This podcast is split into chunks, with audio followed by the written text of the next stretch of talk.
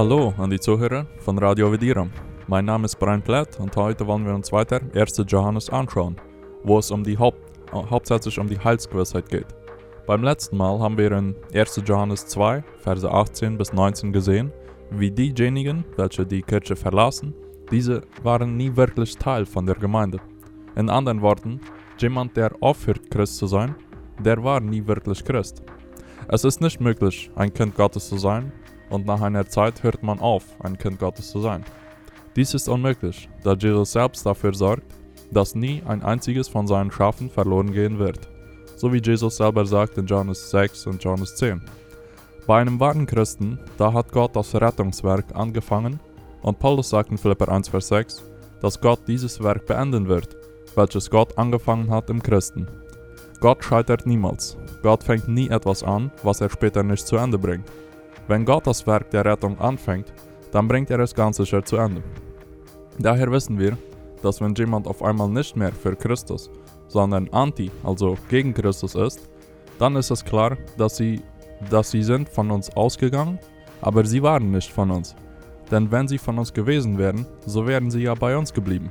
Aber es sollte offenbar werden, dass nicht alle von uns sind. Nach 1. Johannes 2, Vers 19. Weiter schreibt der Apostel Johannes, und ihr habt die Salbung von dem Heiligen und habt alle das Wissen. 1. Johannes 2, Vers 20. Der Apostel gibt hier den Kontrast zwischen diejenigen, welche die Kirche verlassen, also die, welche verloren sind, im Vergleich zu denen, die wirklich gerettet sind.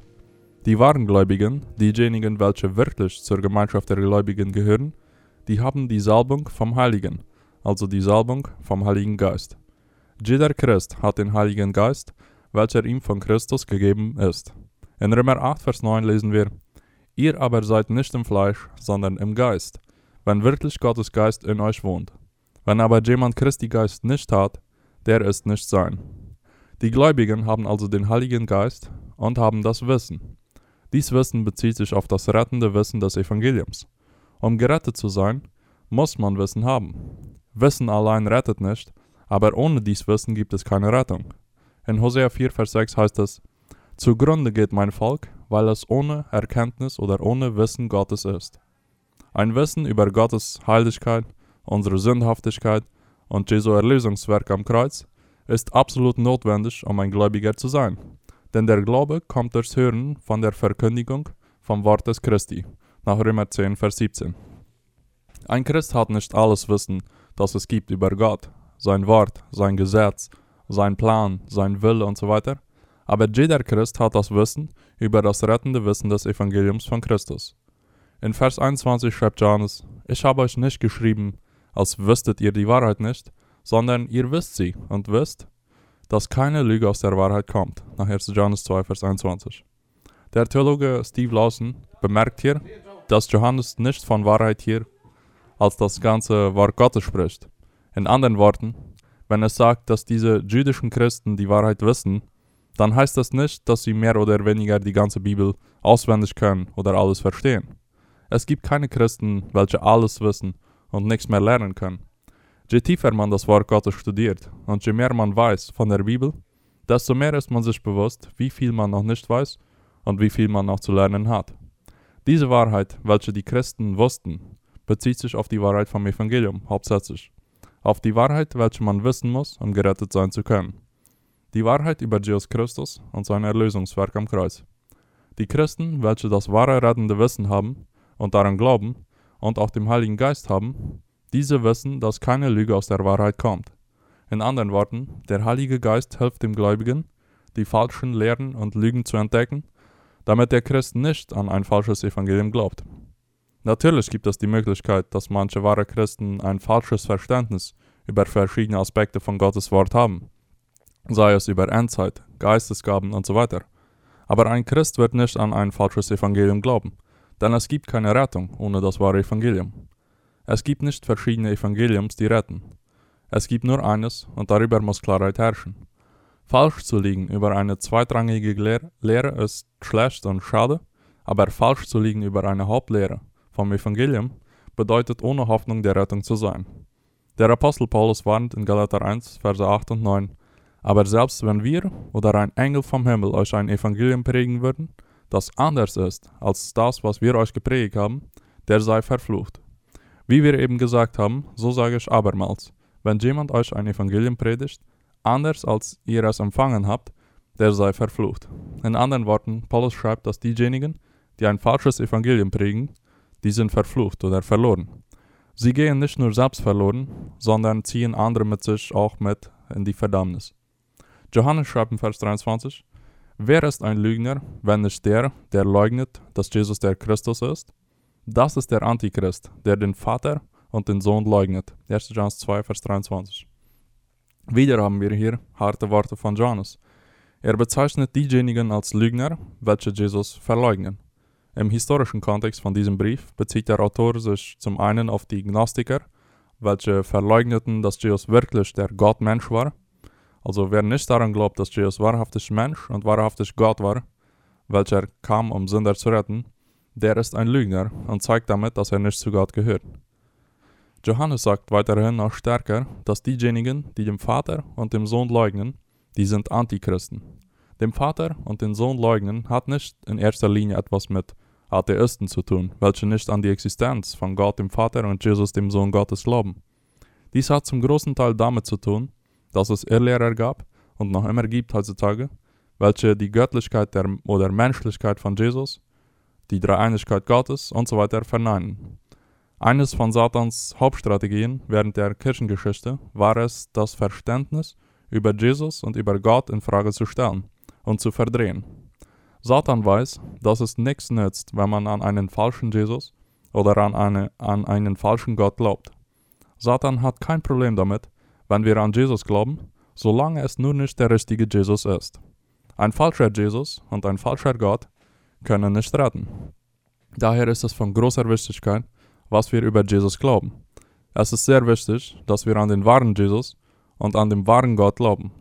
Man braucht nicht alles jetzt komplett verstehen darüber, wie Jesus wirklich Mensch und wirklich Gott ist, oder darüber, wie die Dreieinigkeit Gottes funktioniert.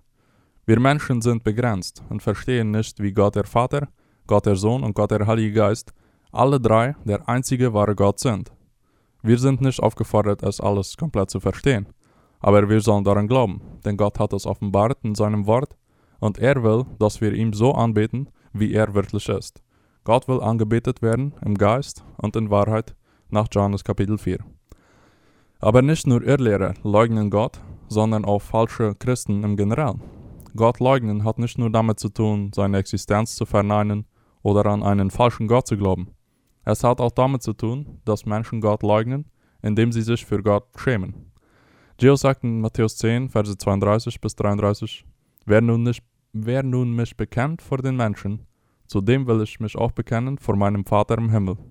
Wer mich aber verleugnet vor den Menschen, den will ich auch verleugnen vor meinem Vater im Himmel.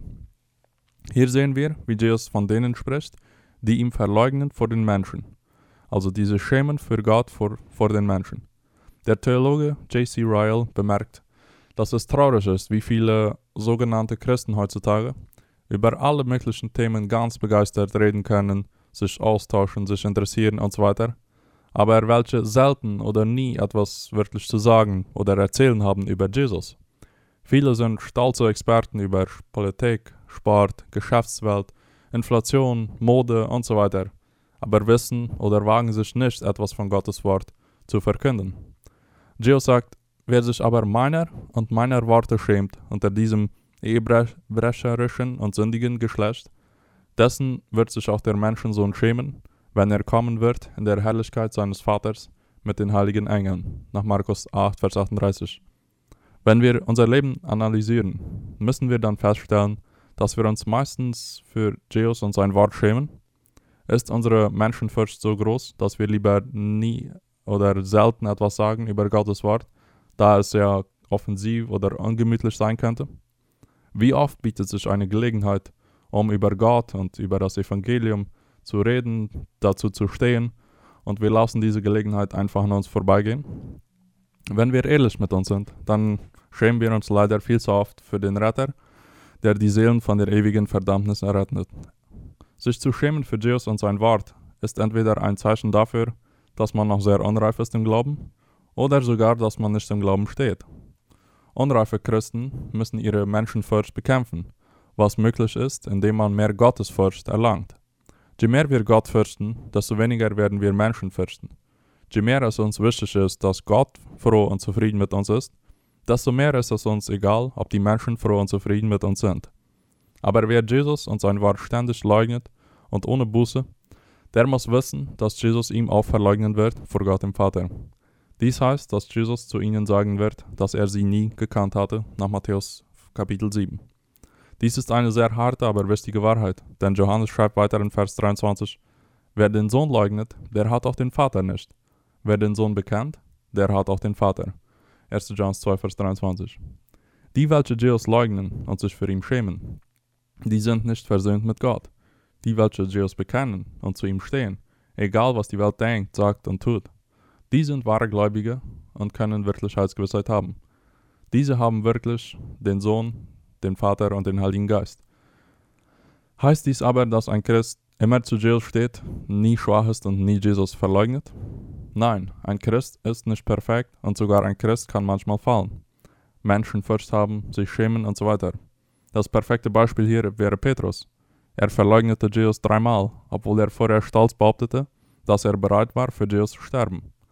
Aber nachdem er Jesus verleugnet hatte dreimal, da wurde er sich bewusst von seiner großen Sünde und weinte bitterlich. Er tat Buße. Das ist, was ein Christ tut, wenn er gesündigt hat. Wie wir lasen in Kapitel 1, Vers 9. Wenn wir aber unsere Sünden bekennen, so ist er treu und gerecht, dass er uns die Sünden vergibt und reinigt uns von aller Ungerechtigkeit. 1. Johannes 1, Vers 9. Möge Gott uns gnädig sein und helfen, dass wir ihn fürchten und nicht die Menschen. Möge es unser grö größter Wunsch sein und werden, dass wir Gott gefallen wollen, statt den Menschen. Mögen wir uns nicht schämen für diejenigen, für, äh, mögen wir uns nicht schämen für denjenigen, der uns unsere ewige äh, Seele gerettet hat, von, mit, mit einem sehr hohen Preis. Mögen wir zusammen mit den Aposteln uns freuen wenn wir würdig in Gottes Augen sind, um Schande für Jesus zu erleiden. So wie es in Apostelgeschichte 5, Vers 41 sagt. Die Apostel aber verließen den Hohen Rat voller Freude darüber, weil sie würdig gewesen waren, für Jesus Verachtung und Schande zu ertragen. Möge Gott uns davor bewahren, dass wir Jesus und sein Wort nicht verleugnen, weder mit Gedanken, Worten und Taten. Und wenn wir aber fallen, so wie es der Fall war bei Petrus, dann möge Gott uns verzeihen, uns reinigen und uns frisch aufrüsten. Gottes Kraft und Gnade einem jeden Zuhörer. Auf Wiederhören.